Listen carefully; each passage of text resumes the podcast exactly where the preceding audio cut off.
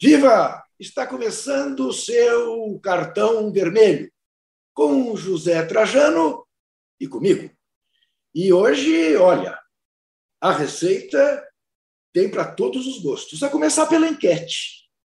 Você sabe que dois dos mais tradicionais clubes brasileiros, Ponte Preta e Bangu, foram devidamente goleados por Corinthians e Flamengo no fim de semana.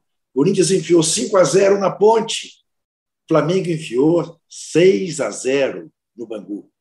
Nós vamos querer saber de você, e eu vou querer saber em seguida do Zé Trajano.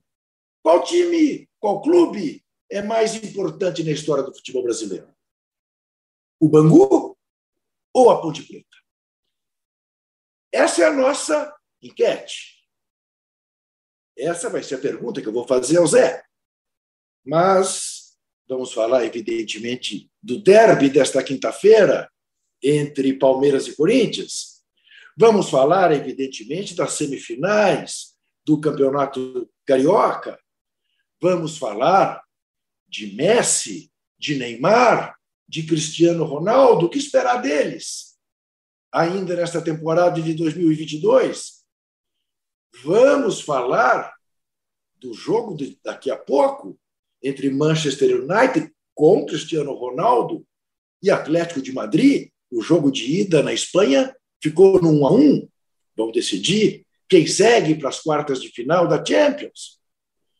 Vamos falar de um grande cantor brasileiro que há 24 anos nos deixou, como observou Zé Trajano. Vamos falar de Tim Maia. Vamos falar também do livro que Jamil Chad estará lançando dia 1 de abril, e não é mentira, é verdade, um livraço de Jamil Chad. Vamos falar do preço da gasolina. Vamos falar também que ontem fez quatro anos que Marielle Franco e seu motorista Anderson foram assassinados no Rio de Janeiro. E, por incrível que pareça, até hoje não se sabe quem mandou matar Marielle. Mas eu vou começar com Bangu e Ponte Preta. José Trajano, que viu quase tudo de bom que o Bangu fez na vida e tudo de bom que a Ponte Preta fez na vida, qual dos dois é mais importante na história do nosso futebol, Zé Trajano? Olá, pessoal. Alô, Juca. Olha, não me comprometa, porque se eu falar qualquer coisa que o pessoal de Campinas não aprove, eu tenho que passar ao largo lá para Campinas. Olha, duas grandes histórias. Né? A Ponte Preta, eu acho que é o time em ação mais antigo do futebol brasileiro. Não é porque o Rio Grande lá não disputa de, sei lá, tá parado e tal. Então vem de longe, como diria Leonel Brizola. A Ponte Preta vem de longe. Mas o Bangu também vem de longe. Há uma, uma, uma maneira de dizer que o futebol começou com os ingleses que vieram trabalhar na fábrica Bangu, que era uma fábrica de tecidos.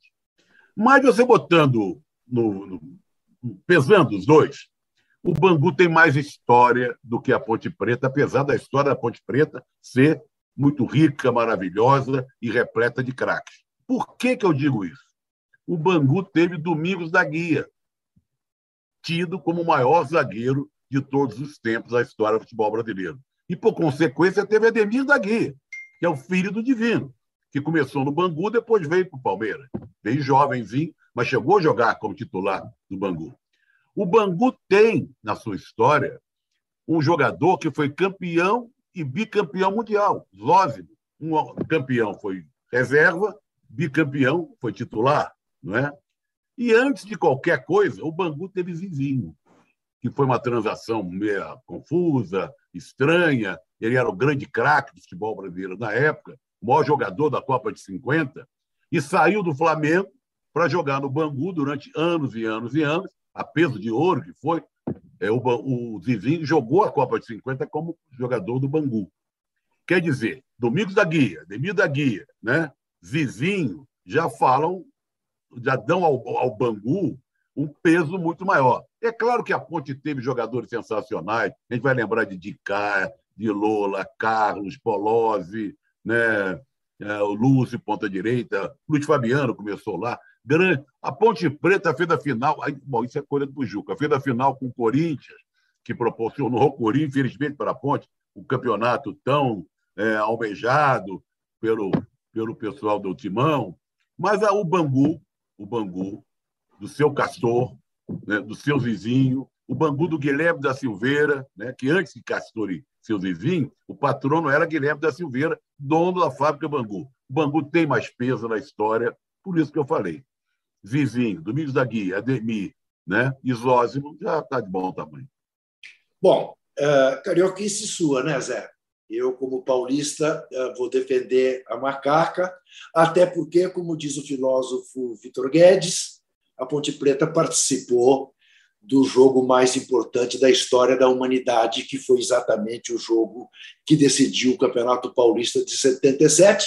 Infelizmente, para a Ponte Preta perdeu, mas foi o jogo que tirou o Corinthians de 23 anos de fila, e isso o Bangu não tem. É verdade que o Bangu é bicampeão carioca, foi duas vezes campeão do Rio, em 33 e em 66. Diga-se que em 66, com 143 mil pessoas no Maracanã, 3 a 0 para o Bangu contra o Flamengo. Estava lá, Almir, estava lá. O Almir Pernambuquinho melou o jogo, porque ele avisou que não ia ter volta olímpica se o Flamengo não ganhasse. Estava tomando de 3 a 0, ele achou um jeito de melar o jogo e, de fato, não houve uh, volta olímpica, houve foi um tumulto generalizado de todos os jogadores. Uh, Bangu teve Paulo Borges, que ajudou a quebrar o tabu para o Corinthians contra o Santos, 11 anos que o Santos não ganhava. Né? Mas a Macaca, a Macaca foi sete vezes vice-campeã paulista. Parece mentira, né? Sete vezes. Decidiu três vezes com o Corinthians, decidiu com o Palmeiras, decidiu com o São Paulo, ficou atrás, estou vendo aqui, em 1929, ficou atrás só do paulistano, ainda no tempo do amadorismo. Teve Carlos Aldir Pérez, Edson, Oscar, Polozzi, Juninho, uh, Odirley, Vanderlei, Marco Aurélio, Dicá, Lúcio, Luiz Fabiano, Tuta, Manfrini. Uh, teve também aquele zagueiro que está me fugindo, o segundo nome dele, Zé, que jogou na Europa, André. Batia falta muito bem, né? Que estava bem de, grande cobrador fugiu, de falta. Me fugiu o nome dele. Agora eu posso enfim... cantar para você um samba enredo um samba que fizeram em homenagem ao Bangu, campeão de é. 66. Eu sei só a melodia e, e a letra da defesa. Tá? É. Tá. O Pirajara, Fidelis e Mário Tito, Ocimar, Luiz Alberto e Ari Clemente. Veja você. Olha só. André Cruz, estou me lembrando aqui agora. André Cruz. Isso. Como, aliás, estou me lembrando também e essa é a minha função no posse de bola, mas é uma sina. Você que está gostando do programa, dê um positivo, diga que você está gostando, apareça aí e dê o que convencionou se chamar de like. Eu ainda vou mudar essa coisa. Like o escambau, dê que gostei, positivo, ótimo, tá? E aproveita e se inscreva no canal, no canal, canal, que é o canal UOL, o canal, tá? Aproveite e faça isso. Bom, José, mas tudo isso dito é, e feita a minha defesa veemente da macaca, eu tendo a concordar contigo.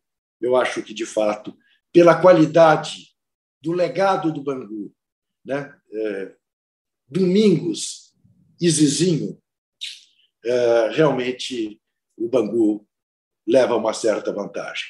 Muito bem. Dito isso, teremos semifinais no Carioquinha teremos semifinais entre Vasco e Flamengo e entre Botafogo e Fluminense, com vantagem para Flamengo e Fluminense por resultados iguais. Ô Zé, não te parece que o Vasco, o Vasco fez uma má escolha ao ganhar do Rezende? O melhor para o Vasco não era pegar o Flamengo em dois jogos. É, tem alguma chance o Vasco? Tá bom. Grande surpresa, né? Ficarem Flamengo, Fluminense, Vasco e Botafogo. Que coisa impressionante, né? É, é uma coisa. Agora, o Campeonato Carioca virou uma coisa que eu não consigo acompanhar. Eu acompanho, mas não consigo gostar.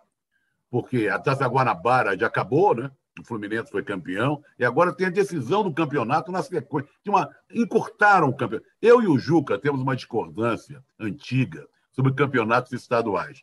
Talvez Sim. o jeito que esteja, o Juca esteja achando melhor, porque é mais curto, mais concentrado e se resolve logo de uma tacada só.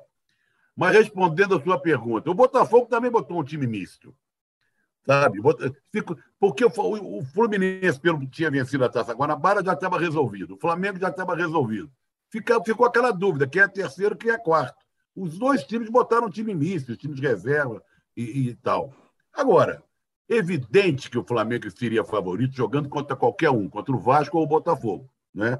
E o Fluminense, na fase que está, também é favorito contra o Botafogo. Então, é, quem sabe teremos um Fla-Flu, seria muito divertido né? na, na final do campeonato. Mas, como diria o outro, tudo pode acontecer. Agora, são dois jogos. Em dois jogos, é difícil o time pior se dar bem. Um jogo só, tudo pode acontecer. Você faz um gol ali, se tranca, se fecha, bota o ônibus né, na frente da zaga uh, e consegue resolver a parada. Com dois jogos, eu acho meio complicado. Agora, não é surpresa para ninguém que ficaram esses quatro. O Flamengo com técnico novo, né, o Paulo Souza, mas também pegaram tudo mamão com açúcar, né? Os times pequenos do Rio, com todo respeito, eu até considero o meu América hoje em dia um time pequeno, são muito fracos. Né? São muito fracos. Né? Aliás, o Volta Redonda caiu, né? Volta Redonda, porque um tinha que cair, caiu. É. Quase que o Bangu, o Bangu que está na nossa pesquisa, foi o penúltimo.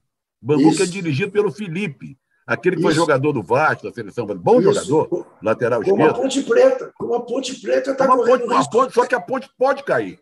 O pode cair. Ainda, né? A Ponte Preta pode... Agora, então, já, já... Eu, eu, eu não vejo surpresa nenhuma e eu acho que vai dar um Fla-Flu na final do campeonato. A surpresa que nós, que nós estamos reservando para você que está nos vendo é que o Ameriquinha do Zé Trajano será devidamente homenageado ah, ainda sim. neste cartão vermelho por Devidamente, devidamente, devidamente.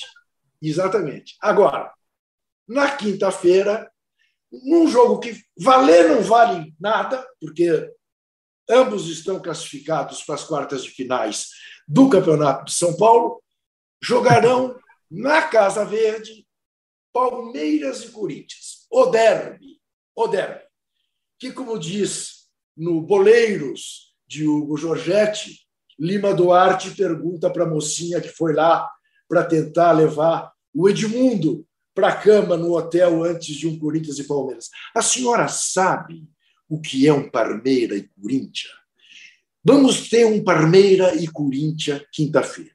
Um Parmeira e Corinthians de dois portugueses. Do Abel Ferreira e seu sistema defensivo, e ele fica bravo, mas é verdade. E o Corinthians do Vitor Pereira, que promete agredir o Palmeiras na casa dele. Por si só, esses dois ingredientes fazem deste derby quinta-feira um jogo interessantíssimo. Eu disse aqui no cartão vermelho, na última terça-feira, que o Palmeiras ia ganhar do São Paulo, como ganhou, ia ganhar do Santos, como ganhou, mas que não ia ganhar do Corinthians. O Zé até me gozou. Lá, só faltava essa.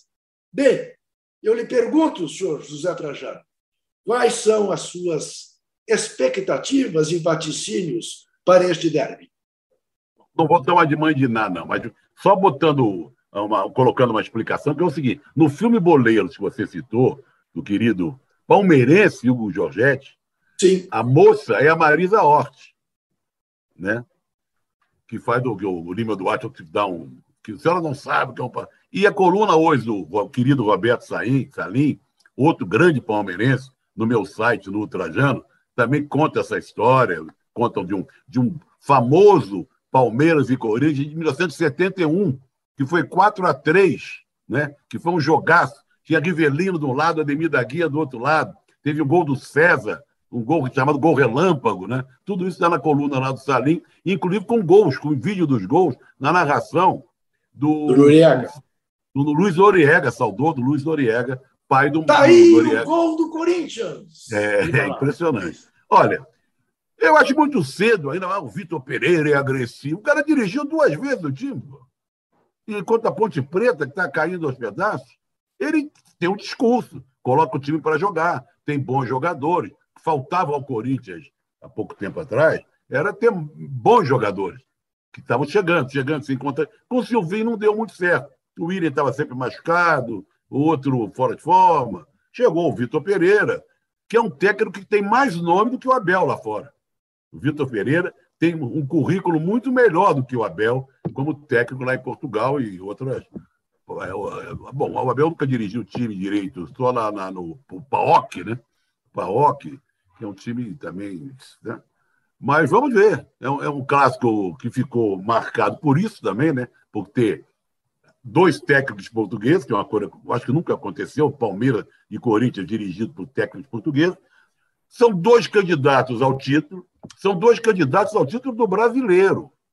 Porque o Corinthians está armando um time para disputar o título do brasileiro também. Não vai fazer o papelão que fez durante muito tempo. Depois, no finalzinho, conseguiu né, melhorar. Mas você falou que o ia ganhar do São Paulo, ganhou. Tá bom, Palmeiras. Que ia ganhar do Santos, ganhou. Tá bom. Agora resta o Corinthians. Eu vou dar um palpite. Posso dar? Claro. 2 a 1 um, Corinthians. Barbaridade. Agora, agora vocês acabam de ver uma cena de amor explícito. Zé Trajano. Foi para te agradar, foi para te agradar. Isso, isso. Zé Trajano querendo me encher de esperanças. Não vai ser fácil, mas vai ser um jogo realmente. Mas tomara que seja um jogão. Nós estamos precisando de grandes jogos. Isso, né? eu também acho. E aí, a gente vê aí, jogo aí fora, fica todo embasbacado, satisfeito. E, aí e tem uma coisa, aqui. né, Zé? É, vamos coisa. ver jogos bons. Pode ser esse um. Sim, veja. Depois de muito tempo, você vai ter um derby com torcida. Claramente, o estádio do Palmeiras vai estar lotado. Quero ver se o Abel consegue segurar o time do Palmeiras para fazer um jogo mais reativo, com a torcida palmeirense empurrando contra o Corinthians. Vai ser muito interessante esse jogo. Vai ser muito interessante. Como será interessante o jogo de logo mais, e a gente já aproveita para falar de Cristiano Ronaldo. Cristiano Ronaldo meteu três gols no Tottenham, na vitória do Manchester United na semana passada. Cristiano Ronaldo tem ainda a missão de botar Portugal na Copa, que não está garantida, vai jogar uma última eliminatória. Mas ele tem perspectivas de permanecer na Champions e de jogar a Copa do Mundo. Lionel Messi e Neymar só têm a perspectiva da Copa do Mundo em novembro, dezembro desse ano. Estão fora da Champions do PSG. Ô Zé, há quem diga que, essas, que essa derrota, essa eliminação para o Real Madrid tem um efeito devastador psicologicamente num e no outro. Eu consigo olhar de um outro jeito, de que eles sejam capazes de falar: ah, é? a Copa do Mundo é a nossa última chance. É a última do Messi, aos 34 anos. E o próprio Neymar diz que não sabe se terá paciência para segurar uma Copa aos 34 anos. Então, que deve jogar esta última aos 30. Como é que você vê isso tudo, esse trio?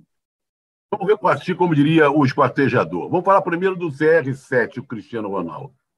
O fato de ter feito três gols aliviou a barra dele. Porque a situação, a relação dele com o, Real, com o Manchester United não estava boa. Acho que ele tinha brigado no vestiário, teve um jogo que ele, ele não estava não tava escalado, pegou o avião e foi embora. Mas, de repente, ele faz três gols, cai de novo nos braços da torcida. Mas a situação dele não é nada boa.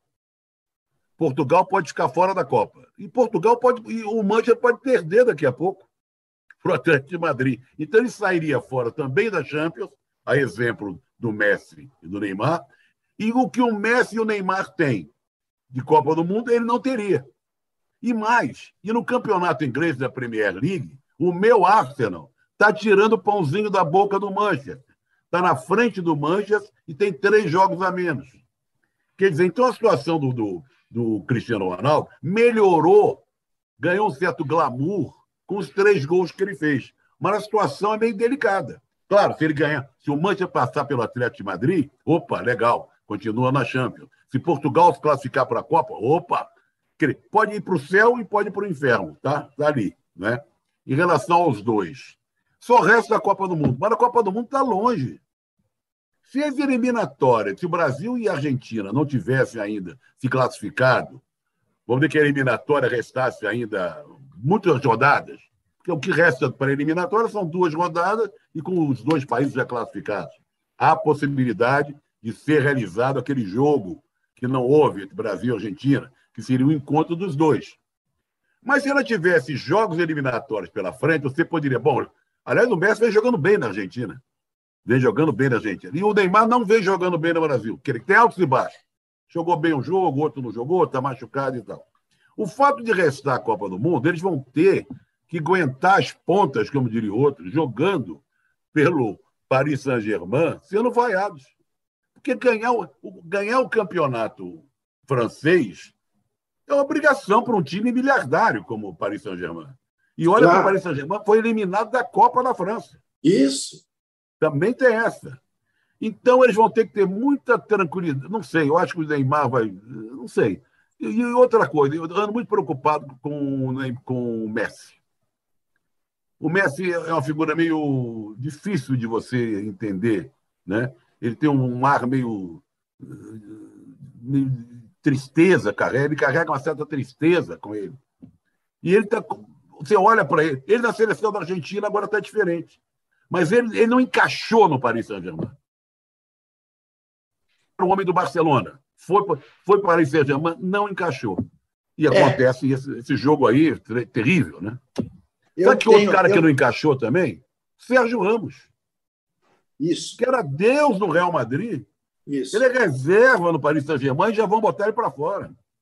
Então, José, eu tenho para mim que há certas coisas que você deve preservar na sua vida se você puder. Eu tanto achei um equívoco do Neymar trocar o Barcelona pelo PSG, como achei também do Messi. Estavam é, tão bem ali que permanecesse. Como foi um erro gravíssimo do Barcelona abrir mão do Luiz Soares. Né? É, e, e não por acaso aí começa a decadência do Barcelona. Né? Enfim, eu tenho para mim isso, mas nós vamos fazer um rápido intervalo. Eu vou acender a luz, porque está caindo o mundo aqui fora e baixou a luz. Voltar com mais um tópico sobre o CR7. Até já. A gente tem um passado, mas em algum momento da história esse passado se perdeu. Mas um teste como esse, ele não, não abre uma clareira na mata, ele abre uma avenida. Quatro exames de DNA. Eu acho que a galera não acredita muito nisso, não, tá? Eu não tava muito. Eu falei, gente, será que o exame vai mostrar de onde eu sou? Uma busca. Quando chega um exame de DNA e me diz que eu sou 90% africana, a ciência está dizendo que ela é capaz. O passado se reconecta com o futuro. Como se fosse um, um desafio agora, falar, irmão, é o seguinte, você tem Nigéria e você tem sua avó. Dá um jeito para você ligar esses dois pontos. Tá aí. Se tem uma política de ressarcimento o Estado brasileiro podia fazer, é esse um pacote de exame de DNA para todo mundo e para toda a população negra brasileira. Pericles, MC Carol, Eliana Alves Cruz, Yuri Marçal. Origens. Quem não sabe de onde veio, não sabe para onde vai. Assista no YouTube de Movidoc. Estamos de volta com o nosso cartão vermelho. Ô Zé, você tem algum vizinho ou parente chamado Paulo César Pereira da Silva? Eu vi que ele, ele elogiou a gente aqui, mas não tenho, mas deve ter um conhecido nosso. Imagino que ele seja, porque parente meu ele não é nem vizinho meu, só pode ser seu. Grande Juques Zé Trajano. Ah, Parabéns pelo programa. Podcast nosso liderou aí. Nós teve gente ouvindo o nosso podcast. Rapaz, eu soube disso também, ficou em primeiro lugar. Veja você. Ô Zé, você sabe qual é o sonho da minha vida, Zé? Mas é que eu não, nunca vou saber se isso aconteceu, porque eu não sei ver se está acontecendo. Ser trend topics. As pessoas falam de ser trend topics, que é quase assim como antigamente ganhar o Oscar, ganhar o prêmio ESSO de jornalismo, Pulitzer. Mas eu tenho, eu tenho a solução. A gente contrata, lembra no programa passado que a gente falou dos influenciadores? que eu não entendi que negócio é esse. A gente contrata um influenciador ou vários para botar Tá. a gente, né? Agora, Tá. eu recebi aqui uma mensagem, É. já que Portugal está na ordem do dia, nós falamos aí do Vitor Pereira, falamos do Abel Ferreira, não falamos ainda do Paulo Souza, né? Do, do, do Vasco Flamengo. Passou, passou meio batido assim, o Vasco Flamengo, que vai ser quinta-feira, né? Não, quinta-feira é o derby, é quarta-feira. É amanhã, Vasco Isso. Flamengo, não é isso? E o outro Ah, jogo é domingo. Falou. Mas rapidamente, né? E está chegando outro português, o Botafogo. Isso. Está chegando Que outro era, o, português. por- que era o português, que era o português que o Corinthians queria originalmente. Sim, E o sim. Botafogo ganhou. Ainda nós vamos fazer uma enquete. Qual português é mais gostoso? Entendeu? É, Português é melhor do que o seu? Alguma coisa por aí, Zé. Mas Porque que eu recebi aqui é o seguinte: Portugal declara guerra à Rússia. Portugal manda mensagem ao governo russo. Declarar, declaramos guerra. Temos 85 tanques, 27 carros, navios, dois submarinos e 5.221 soldados. Os russos responderam: aceitamos a declaração de guerra. Temos 39 mil tanques, 990 navios, 19 mil caças, 855 submarinos, 15 milhões de soldados. Aí Portugal respondeu: retiramos a declaração de guerra. Não temos como alojar tantos prisioneiros. Aí, aí a, aí o, o- termina da seguinte maneira a mensagem: se precisar, recue. Recue. Mas não perca a pose jamais. É isso. É, É isso é é isso. Portugal está na ordem do dia, né? E falando ainda do português Cristiano Ronaldo, como você sabe, ele bateu o recorde de gols oficiais, gols em jogos oficiais. Passou o Pelé, passou todo mundo. Ah, entenda você que é mais jovem, que não se trata de pachequismo, não se trata de saudosismo, mas essa conta é uma conta. Primeiro, na média, mesmo com menos jogos oficiais, o Pelé tem uma média maior do que a do Cristiano Ronaldo. A média do Pelé é de quase um gol por jogo, a média do Ronaldo é 0,7. Esse é um dado. Mas o segundo dado, não contar os jogos amistosos do Santos, só os jogos oficiais, significa não contar todos os jogos que o Santos fez na Europa, contra o Real Madrid, contra o Barcelona, contra o Milan, contra o Racing de Paris, contra o Bayern Munique, quando o Santos saía excursionando e ganhando de todos os campeões europeus, o alemão, o francês, o italiano, o espanhol, o Benfica. Então, é, não olhe para esse dado como se isso significasse alguma coisa além do que significa. Tá bem, oficialmente é isso, mas em termos de história do futebol, isso não tem a menor relevância. Concordo com você, mas vou chamar a sua atenção para duas coisas para você falar. Primeiro, lembrar nossa pesquisa. Nossa pesquisa. E depois Nossa. falar do tal like que a gente precisa aí, que o pessoal pede para a gente falar toda hora. Né? Então, nossa pesquisa é a seguinte: qual time, qual clube é mais importante na história do futebol brasileiro? Bangu, que foi goleado pelo Flamengo, ou Ponte Preta, que foi goleada pelo Corinthians? Dê aí o seu positivo, se você estiver gostando do nosso cartão vermelho. E também se inscreva no canal UOL. O canal UOL. Ah, e Pode ser agora- cultura, o Felipe falou agora, hein? Temos que chamar. Olha aqui, está dizendo que o Bangu está ganhando de 52 a 48. 52% para o Bangu, 48% para a Macaca. Está ali. Placar de basquete, hein? Placar de É, basquete. pau a pau. Pau a pau, o resultado parcial. A Paula não jogou você- na Ponte Preta basquete, Paulo e Hortêncio? Teve uma época que a Ponte Preta teve um belíssimo time de basquete feminino. É Eu tô verdade. achando que sim. O Sim, Rubens podia pesquisar isso pra gente. a Paula jogou nesse time. Não É? jogou? É Paula isso. fez 60 anos. Temos que mandar os parabéns para ela. Fez agora, Viva semana, semana passada. Viva. Olha Sim, aqui. Paula jogou com Karina, diz aqui o Isso. Felipe. A Argentina. Exatamente. Exatamente. Mas agora é hora de falar de cultura. Roda a vinheta.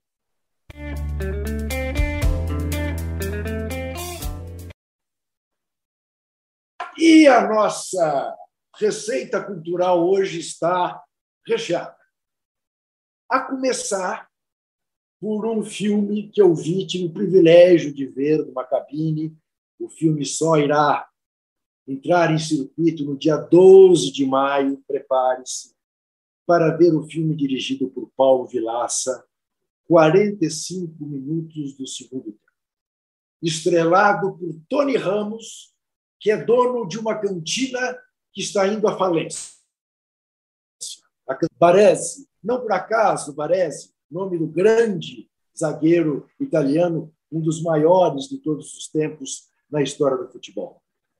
E este Pedro Baresi, feito pelo Tony Ramos, palmeirense doente, resolve que vai se suicidar tão logo o Palmeiras seja campeão do campeonato que está em curso e no fim, com o Corinthians liderando, mas o último jogo entre Palmeiras e Corinthians, o derby. Ele se reencontra com dois amigos que ele não via há 40 anos. 40 anos, colegas de Dante Alighieri. E a trama se desenvolve com a Denise Fraga fazendo um papel espetacular, com a Luiz Ramos fazendo outro papel espetacular, com o, o Cássio Gabus Mendes dando um show, com este, com este Ari França fazendo um padre toma um porre e perde a fé em Deus.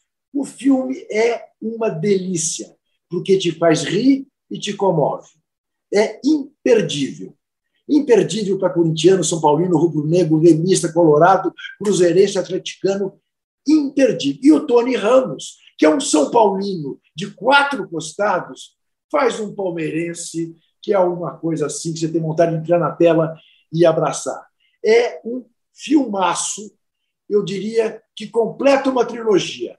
Boleiros, de Hugo Giorgetti, depois ah, o casamento de Romeu e Julieta, né, do Bruno Barreto, e esse filme do Luiz Vilaça, que é delicioso. Você está vendo aí cenas do trailer, eles chegando vizinha do interior de Minas, onde eles passavam férias quando garotos, e tinha ali uma moça, a Soninha, que a Luiz Ramos uh, encena, uh, que era a paixão de todos eles. E eles vão visitá-la. Olha, gente, uh, não deixe de ver. Não deixe de ver, porque realmente merece. E, depois de falar desse filme, Zé Trajano chamou atenção para o fato de que hoje faz 24 anos que perdemos a figuraça de Tim Maia. Fala dele, Zé. Olha, eu, o Tim Maia, tijucano como eu, né? Nasceu na Tijuca. E ele, o pai dele tinha uma pensão na rua Afonso Pena, onde eu morei durante. Nós fomos assim contemporâneos na infância e na adolescência. Eu me lembro, tem uma foto que está aparecendo minha aí, é uma estátua que tem do Tim Maia na Praça Afonso Pena, onde nós fomos criados. Praça Afonso Pena, no, rua ao lado, é, ao lado da Campos Salles, onde era o estádio do América. Pela proximidade nossa com o estádio, viramos torcedores do América. Né? Depois você vai mostrar até uma entrevista que você fez com o Tim Maia falando da gravação que ele fez no, no hino do Lamartine. E o Tim Maia é, um, é inacreditável, o Tim Maia, como cantor. Né? É inigualável. Você tem vários cantores sensacionais, ou cantoras, você fala, ah, fulano canta parecido. O outro não sei o quê. Mas igual o Tim Maia não tem. Não tem. Morreu aos 55 anos, cedo, né? Deixou gravações antológicas. Tinha aquela fama de chegar no show. Até vi um show dele uma vez lá no Morro, do Pão de Açúcar. Chegar atrasado, ou parar no meio, brigar com o cara do som. Mas olha, sou fã de carteirinha, Tim Maia. Esse escreveu o nome dele na história da música popular brasileira vai cantar assim. Olha, impressionante. Agora, além de ser torcedor do América, tem um caso engraçado que eu queria falar aqui. Tinha a Rua Afonso Pena, a Rua Afonso Pena é, é, é, a nata né, da música popular brasileira. Ali nasceu e foi criado Mário Reis. Veja você, o pai do Mário Reis foi presidente do América. Então, não, é claro que o Mário Reis saiu, quando o, o Tim Maia e eu fomos morar na Rua Afonso Pena, o Mário Reis já morava no Copacabana Palace. Ele era um homem sofisticado, tinha dinheiro, né? mas é também produto ali da Tijuca e produto na rua Afonso Pena. Mas então a minha irmã nasceu, minha irmã é mais nova, sete anos do que eu, e a minha mãe resolveu comprar comida pronta na pensão, nessa pensão. Que depois eu, pesquisando, vinha, vinha saber que era a pensão do pai do Tim. E quem que entregava as marmitas? Vinha uma marmitinha em cima da outra. Era o Tim Maia. Então, Tim Maia já entregou marmita na minha casa e eu não sabia. Veja você que coisa. Que do cacete. Você sabe, é? Zé, eu em 97. Agora está caindo o mundo aqui em casa agora, hein? Está chovendo aí? Não, não, nossa mãe, está um dilúvio aqui. Espero não, que o barulho tô... esteja tá um dilúvio. incomodando quem nos vê. Estou até tentando não falar muito alto. Uh, mas eu, em 97, fiz uma entrevista com ele, que é uma delícia, dá para ver no YouTube quase inteira. Mas a gente separou um trechinho, exatamente o trechinho em que ele trata da gravação que ele fez do hino do América, por um CD que então a revista Placar, que eu dirigia, uh, uh, uh, divulgou. Ouvindo a gravação que você fez do hino do América. Puta, isso que eu queria falar com você. Que é das coisas mais arrepiantes que eu já ouvi na minha vida. Que Quem legal. não ouviu, ouça pelo amor de Deus. O hino do América é desbarato de longe o mais bonito dos hinos dos clubes Engraçado. brasileiros. Feito pelo Lamartine Babo, que era americano. Que morria em todo o hino, né? Ele diz morrer, morrer, vou morrer agora, morrerei. Ele morre em todos os hinos, morre né? Todos os eu achei bacana aquilo. Eu ganhei o disco de platina por uma música, foi só uma música que eu participei, mas o hino do América, como você falou, é um hino bonito. E eles fizeram assim, a base, lá eles fizeram, os uhum. produtores, uma base assim, tipo discoteca, né? E eu cantei, hei de vencer, vencer, vencer, hei de vencer até morrer. Aí que morre o negócio, sempre morre, né? Mas é da, da, da torcida. Então ficou bacana. Eu vou pedir a você, você eu, isso é uma coisa séria. Eu gostaria de gravar um CD com todos os hinos do Rio de Janeiro, de São Paulo, nessa base, assim, com mais carinho, um, um arranjo assim, porque as, as outras faixas foram gravadas por outras pessoas. É. Não que eu estou achando que não seja legal, mas eu gostaria de gravar para a gente poder ter um, assim, um carinho maior com os arranjos e fazer mais ou menos como nós fizemos com, com, com, com o hino do é, América. Vou te pedir. Aí. Então, Zé, Zé, veja uma coisa, que pena. Uh, eu, quando fiz essa entrevista, já não estava mais na placar, estava no lance. E aí vendi a ideia para o Walter de Mato Júnior, que era o diretor, o publisher do lance, para tentar realizar o desejo do Tim Maia. Procurei o João Neschling, que era então o maestro-chefe aqui da, da Orquestra uh, uh, Sinfônica de São Paulo. É. Isso. E começamos a planejar de fazer um disco em que ele gravasse os 13 hinos dos 13 maiores clubes do país. E aí ele morreu. E isso nunca veio à luz. Mas, enfim, figuraço. Só quero. Só quero registrar, já que a sua, o Juca tem uma irmã, já falamos no programa passado, que é uma grande conhecedora de música brasileira, principalmente. Que o hino do América é o mais bonito, mas é um plágio tremendo de uma música norte-americana, de cantores lá da universidade, de Remo e tal. Teve gravação da Debbie Reynolds, mesmo assim, não invalida a beleza da música. E o, e o Lamartine era torcedor do América, que plagiou com enorme carinho. É, é isso mesmo. Você sabe que consta do folclore, eu não sei até que ponto é verdade, mas que quando encomendaram ao Lamartine Barro fazer também os hinos dos clubes de São Paulo, ele desistiu porque o primeiro que ele tentou fazer foi o do Corinthians, e ele disse que era impossível fazer rima com Corinthians, então não ia fazer hino nenhum. Nós vamos fazer nós mesmos um rápido intervalo e voltamos em seguida. Depois de mostrar como o PCC se tornou a maior facção criminosa do Brasil, a série Primeiro Cartel da Capital chega à segunda temporada. Agora, o foco são as disputas pelo comando do tráfico internacional. Os novos episódios estão no Wallplay e no YouTube de Move.doc. os dias, às 9 horas da manhã, você tem um encontro marcado com o esporte aqui no canal UOL. Às segundas e sextas-feiras tem o podcast Posse de Bola com o nosso timaço de comentaristas analisando as principais notícias do mercado. E aí, na terça, quarta e quinta, às nove da manhã, o encontro é comigo, Domitila Becker, do All News Esporte, que traz as principais notícias do esporte no Brasil e no mundo. Prepare o seu cafezinho e eu te espero aqui no canal ONU.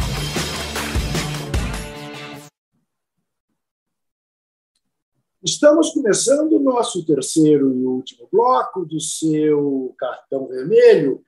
Ah, Não se esqueça de votar na nossa enquete. Bangu ou Ponte Preta?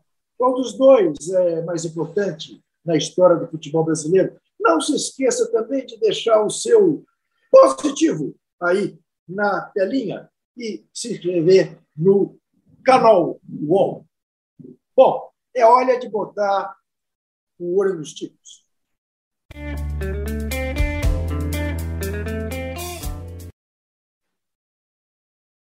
E vamos voltar Juca. a falar do Tem, tem, um- candidato tem um preliminar aqui, ó. Tabajano. 52 a 48 para o Bangu. Continua ganhando o Bangu? Tô ganhando o Bangu. Tá. Mas nós vamos falar agora de um personagem sobre o qual já falamos na semana passada. É até o candidato de José Trajano e meu. Ele lançou a candidatura e eu apoio ao prêmio Pulitzer de 2022. Estamos falando do jornalista brasileiro, correspondente internacional do UOL, Jamil Chad, que neste primeiro de abril, e é verdade, lançará na Livraria da Vila, na rua Fradique Coutinho, aqui em Pinheiros, às sete horas da tarde ou da noite, o livro dele, Luto. Bota aí a capa, estamos vendo. O livro que tem Meu Deus, isso foi um raio. Raio uma parta. Ora, isso é coisa de português. Eu dizia, livro que tem como prefaciador o padre Júlio Lancelotti, que estará no lançamento participando de uma mesa com o autor, Jamil Chad, e também com a atriz. Ah, meu Deus do céu! A Zélia Duca escreveu o prefácio também, não é ela, não? A Zélia Duncan, autora também do prefácio. Eis a Trajano para me salvar dos, das- dos meus brancos. Zélia Duncan, Júlio Lancelotti e Jamil Chad, dia 1 sete horas da noite, Livraria da Vila, na rua Fradique Coutinho. Eu vou destacar só duas frases do livro de Jamil Chad. Diz ele que o problema do mundo hoje não está mais entre esquerda e direita. Está entre ser humano ou não ser humano. Ser humanista ou ser desumano. E diz ele, é perfeitamente possível você ser de direita e ter um olhar humanista em busca de justiça. E a outra frase, o contrário de um mundo pobre não é um mundo rico, é um mundo justo. E é a pura verdade. É a pura verdade. São este livro reúne reflexões do Jamil Chad que todas as pessoas que puderem devem ler, que é uma mar- maravilha. E ainda nos dois últimos capítulos ele trata de futebol, também de futebol, porque, como se sabe, Jamil Chad eh, foi dos principais repórteres durante todo o tempo eh, da investigação em torno do chamado FIFA Gate. E tem um livro brilhante sobre esse episódio. Não é isso, Eu, Zé eu embaixo. Manuel? Eu sou fã de carteirinha do, do, do Jamil. E essa coisa que eu falei de lançá-lo ao prêmio Pulitzer não é brincadeira, porque a gente não tem poder para isso, mas mereceria. Quem sabe que alguém aí resolve ir atrás dessa ideia, não é? Porque não, não só pelo livro, não só pela aquela carta que ele escreveu para o Mamãe Falei, mas por como escreve, como trabalha. Ele manda, ele por dia ele faz três, quatro matérias aí para o UOL necessárias, importantes, narrando o que acontece lá na ONU, na, na guerra da, da, Ucrânia contra a Rússia. Eu tiro meu chapéu. Aliás, ele, ele me mandou uma mensagem depois do nosso primeiro programa, na semana passada, agradecendo, porque nós falamos dele aqui. Veja você. Nós é que agradecemos a ele por existir, é claro. Fazendo esse trabalho magnífico. É claro. Você sabe que, às vezes, é, eu, eu, eu acho que o Jamil é, são dois. Porque não é possível é, que produza tanto. Ele me lembra a figura que você conheceu, é, conhecemos todos, grande publicitário, há muito tempo afastado do mercado publicitário, Mauro Salles, que você ia para. pegava a ponte aérea 8 horas da manhã, ele estava. Você pegava meio-dia, ele também estava. Se pegava na volta, às 6 horas da tarde, ele estava. Ou às 10 horas da noite, no último voo, ele estava. E aí criou-se isso, que o Mauro Salles não era um, eram dois, três, porque não era possível que ele estivesse tanto tempo em tantos lugares. O Jamil é um pouco por aí, né? Incrível que esse cara produz e, a, e com a qualidade que ele produz, né? Não cai o nível, é uma coisa impressionante, impressionante. Bom, Zé. Chegou a hora do cartão vermelho? É, quem dera um dia a gente possa não dar um cartão vermelho, mas hoje nós vamos dar dois cartões vermelhos.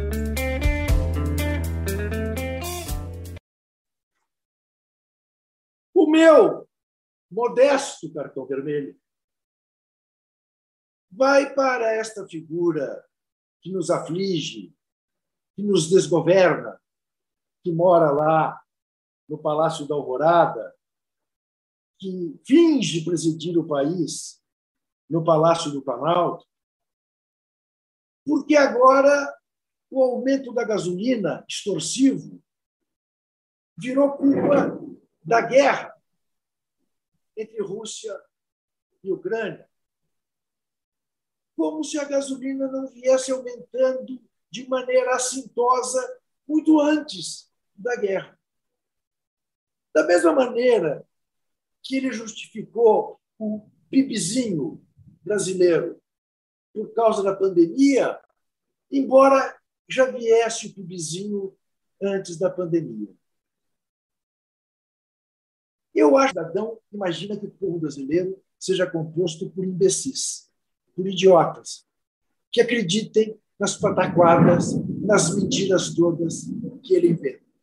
Portanto, para o senhor Jair Messias, o meu cartão vermelho. O teu ainda é mais grave. Bom, vai erguer aí o cartão vermelho, que eu não tenho aqui. Pode mostrar o cartão vermelho que eu vou falar. Né? Coloca aí um cartão vermelho na sua mão, só para dizer que são dois, né? Mostra aí, Juca, o cartão vermelho. Isso, pronto. Para a polícia do Rio de Janeiro, para o governo do Estado do Rio de Janeiro, para as autoridades do Rio de Janeiro e também as autoridades federais. É, é um assunto que não é possível o assassinato de Marielle Anderson chegar a quatro anos e a gente sempre se perguntando quem mandou matar Marielle Anderson. É inacreditável. Já foi, houve uma troca de cinco delegados e não sei quantos procuradores. Quer dizer, tem coisa grande aí. Não é possível que a polícia, depois de quatro anos, não tenha chegado a alguma conclusão. Se quisesse chegar, já tinha chegado. Ou chegou e não quer revelar. Não é possível. São quatro anos, 1.461 dias. Foi no dia 14 de março de quatro anos atrás. Portanto, meu cartão vermelho vai para opção de gente. Para a Polícia do Civil do Rio de Janeiro, para Ministério da Justiça, para a Polícia Federal, para o Ministério Público, sei lá para quem. Nós temos que dar um jeito, vamos continuar aqui clamando e exigindo saber quem mandou matar Marielle Anderson. Tem dois vigaristas, dois ex-PMs, presos faz tempo, e esse julgamento também não sai nunca. Não sai nunca o julgamento desses dois. Tá? Então, é mais um. Hoje teve dois cartões vermelhos. Você esqueceu de colocar o seu cartão vermelho, eu falou no aumento da, da gasolina, uma coisa que atinge os brasileiros também, que é o gás de cozinha. Sim. O gás de cozinha. Não, foi, não é só abastecer carro, caminhão, essa, diesel, essa coisa toda. Tem o gás de cozinha que atinge diretamente a, a família brasileira. Né? É isso mesmo. Ô Zé, e sempre lembrando que um dos matadores de Marielle morava no mesmo condomínio, não é isso? É o Rony Lessa, né? Rony Lessa. É, no mesmo condomínio. Sujeito perigosíssimo. Deu Perigosíssimo. certo. Matador. Isso. né? Muito bem. Ah, lembrando sempre, primeiro, a enquete terminou com vitória banguense, o clube de Moça Bonita, 52 a 48. Digamos que na margem de erro, ali, quase na margem de erro, quase um empate técnico, mas ganhou o Bangu. Lembrando também que amanhã, três horas da tarde, tem a live do Danilo Lavieri com o nosso Vitão Guedes, que eu repito, não tem dúvida de que a Ponte Preta é mais importante, porque participou do jogo mais importante da história da humanidade. Vitor Guedes, Vitor Guedes e Danilo Lavieri, segundas, quartas e sextas, às três horas da tarde. Às quintas-feiras, Mauro César Pereira. Às terças-feiras, o cartão vermelho, que volta na semana que vem. Na segunda de manhã, nove horas, e na sexta de manhã, nove horas, tem o posse de bola aí com Mauro César, com Tirone, com Arnaldo Ribeiro e com este que vos fala. Zé Trajano, até a semana. Abraço forte. Grande abraço. Eu quero lembrar o pessoal que está nos vendo que amanhã é um grande jogo, não é nenhum desses aqui de- da, da Champions League. É Arsenal e Liverpool. Rodada, jogo atrasado pela Premier League. Tem tudo para ser um jogão. Amanhã às 5 da tarde. Valeu, Juca. torce- Valeu, eu, pessoal. to- e eu torcerei muito pelo seu Arsenal para evitar que o Liverpool chegue perto do time de Pepe Guardiola. Até. O cartão vermelho tem apresentação de Juca Kifuri e José Trajano, produção de Rubens Lisboa, coordenação de Carolina Escobar e Fabrício Venâncio, direção de Felipe Virgili, Antoine Morel, gerente-geral de Move, Murilo Garavelo, diretor de conteúdo do UOL, e você pode ouvir este e outros podcasts em uol.com.br barra podcasts. Qual?